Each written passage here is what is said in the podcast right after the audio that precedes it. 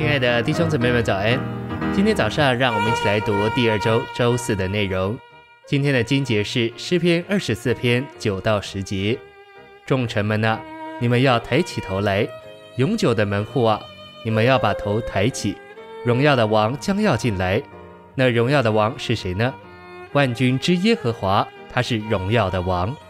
以及启示录十一章十五节。世上的国成了我主和他基督的国，他要做王，直到永永远远。诚心喂养，以色列的历史中有许多点与召会的历史相似。他们进到那地就为世师所统治，但是整个民族都生活在很低的水平上，他们不断陷在罪中。神借着他们的仇敌惩罚他们，但当他们向神呼求时，他就兴起誓师拯救他们。于是他们就得着一次复兴，这样的事一再发生。当世事的能力很大时，就有大的拯救；当世事的能力减弱，以色列人就再次陷入仇敌的手中。从这里我们看见一个大原则：神的子民无法管制自己，他们无法向神独立，同时又向撒旦独立。他们或是向神的权柄屈膝，或是落在撒旦的能力之下，没有中间路线。因为他们若不是受神管制，就全然失去他们做神子民的地位。但赞美神，他的子民不会一直在撒旦的能力之下，他们总是有复兴。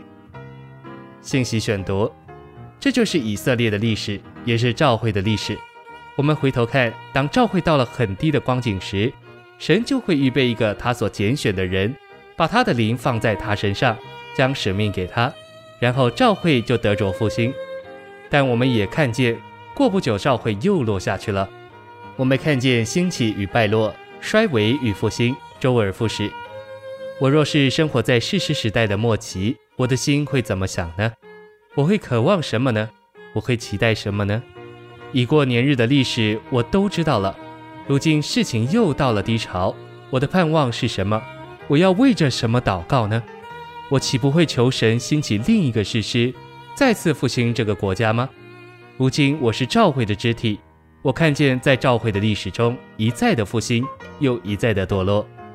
我曾读到路德带领的复兴，又读到接下来的死沉，读到借着卫斯理所带来的复兴，又读到接着的败落，读到达密和其他弟兄们所带进的生命巨潮，又读到以后的衰败。这么多年来的召会历史，只是重复了以色列士师时期的历史。现在我盼望什么？难道不盼望新的东西吗？在此，我们来看撒母耳记上，士师的历史不是永远的，那不是神的心意。神的心意已经朝向国度，不是要有更多士师。神想要带进国度和君王，他使用士师作为过渡时期，但他的心意是在大卫身上，他的目的是要有君王。所以，我们看见撒母耳记上的重要。这卷书在过渡与目标中间是中途的，是过渡的时期。大体而言，它不是大复兴的时期，也不是大堕落的时期。今天我们的情形也是一样，世事的时代已经过去了，那是有限度的，而国度却要存到永远。神的心意不是要照会在这样堕落复兴的循环里往前，神不是要给我们许多复兴家，他乃是要带进他的君王。撒母耳记上代表一个执事，一个带进君王的执事。在此，我们看不见事师，却看见一个同时是祭司和申言者的人。我们很容易定睛在复兴家身上，他们已过曾被神使用，那是过渡时期，但他们在神真正的旨意上没有份，在带进君王的事上没有份。神乃是要得着他的撒母耳。谢谢您的收听。愿我们一同做今日的撒母耳，我们明天再见。